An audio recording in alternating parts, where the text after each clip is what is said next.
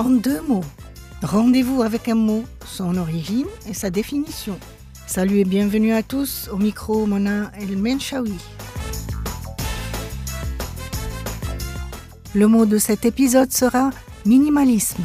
Composé de minimal, qui a atteint sa plus petite valeur, du latin minimus, très petit, minime ou le plus petit, le moindre, et du suffixe isme, servant à former des mots correspondant à une attitude, un comportement, une doctrine, une théorie ou un courant de pensée. Le minimalisme est un courant de l'art contemporain, né aux États-Unis dans les années 60. Minimaliser signifiait livrer des œuvres dans le plus petit nombre de couleurs et d'éléments, simplifiant et supprimant beaucoup de détails.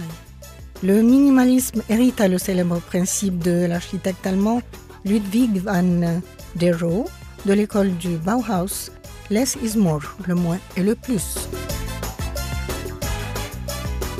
Le minimalisme ne cessa de se développer dans les arts plastiques, mais gagna du terrain aussi dans d'autres domaines comme la musique, la danse, le graphisme, la mode et même la littérature. Le concept du minimalisme en architecture en tant qu'art visuel met l'accent sur les éléments de base pour révéler objectivement le vrai visage des éléments d'un édifice. Il faut éviter les détails et les ornements inutiles.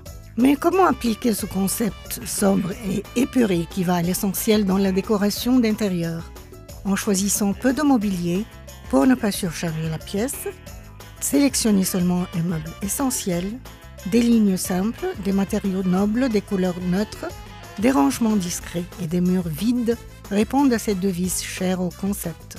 Se sentir bien chez soi sans encombrement.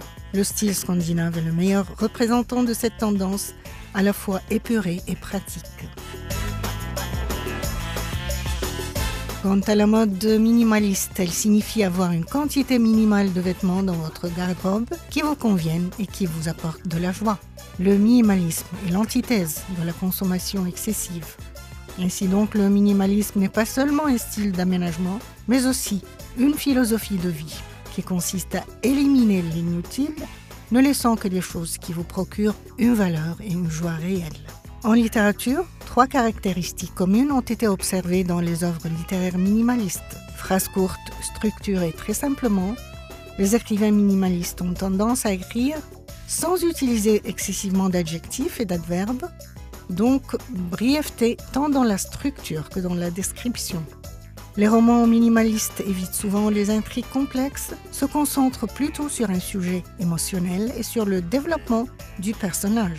Le roman d'Ernest Hemingway, Le vieil homme et la mer, est toujours donné comme un des exemples de l'école minimaliste en littérature.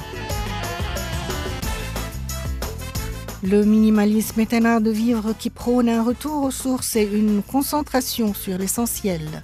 Voici quelques conseils pour commencer un mode de vie minimaliste et vivre mieux sans encombrement. Éliminer l'inutile.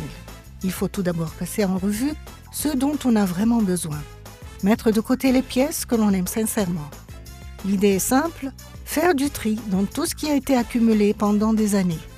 Privilégier la qualité à la quantité, telle est la règle d'or qui vous accompagne avant chaque achat. Mais attention, le minimalisme ne signifie pas être radin ou avare, mais l'art de simplifier la vie. En fin de compte, la vie est faite de choix. Voilà, vous connaissez maintenant l'origine et la définition du mot minimalisme. J'ai lancé la recherche, à vous de continuer. À bientôt.